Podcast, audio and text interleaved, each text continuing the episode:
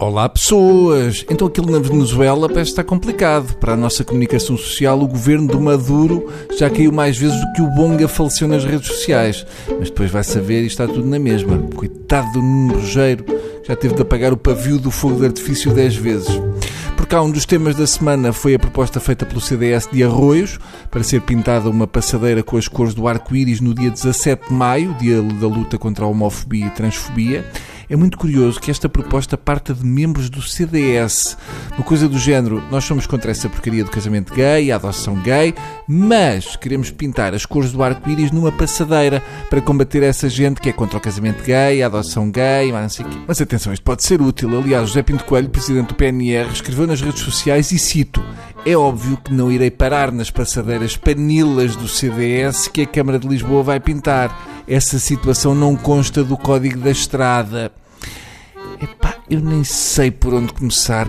Passadeiras panilas é todo um novo conceito em termos rodoviários. A seguir temos as portagens panascas, os semáforos sapatonas, as passagens de nível rabetas. O Zé Pinto Coelho sexualiza sinais de trânsito. Aquele do senhor a levar o miúdo para a escola é claramente um sinal de trânsito pedófilo. Eu acho que a única maneira de sexualizar sinais é se os introduzirmos no ânus, mas cada um sabe de si. Provavelmente o Zé Pinto Coelho quer passadeira machista. Em vez de ter traços, temos uma passadeira com bigodes. Chamar panilas a uma passadeira é parvo até porque as passadeiras dão para os dois lados. Agora, reparem que o líder do PNR não diz que não passa na passadeira, diz que não para mesmo que vá alguém atravessar, porque esta situação não consta do código de estrada. O José Pinto Coelho domina os livros do João Catatau, mas leva zero no que diz respeito a saber os direitos humanos. Ele ameaça não parar e atropelar quem esteja a passar numa passadeira arco-íris. Ao menos aqui não faz distinção de género, vai tudo deito. Também no CDS houve logo quem se mostrasse contra a ideia. O José Ribeiro Castro veio dizer que, e reparem nesta pérola, uma passadeira de peões a preto e branco é uma passadeira inclusiva. Serve a toda a gente e não discrimina ninguém em função da orientação sexual. Foi sempre assim. Passadeiras para todos. Ou seja, José Ribeiro Castro está desconfiado que se passar na passadeira arco-íris vai chegar ao outro lado com um andar novo.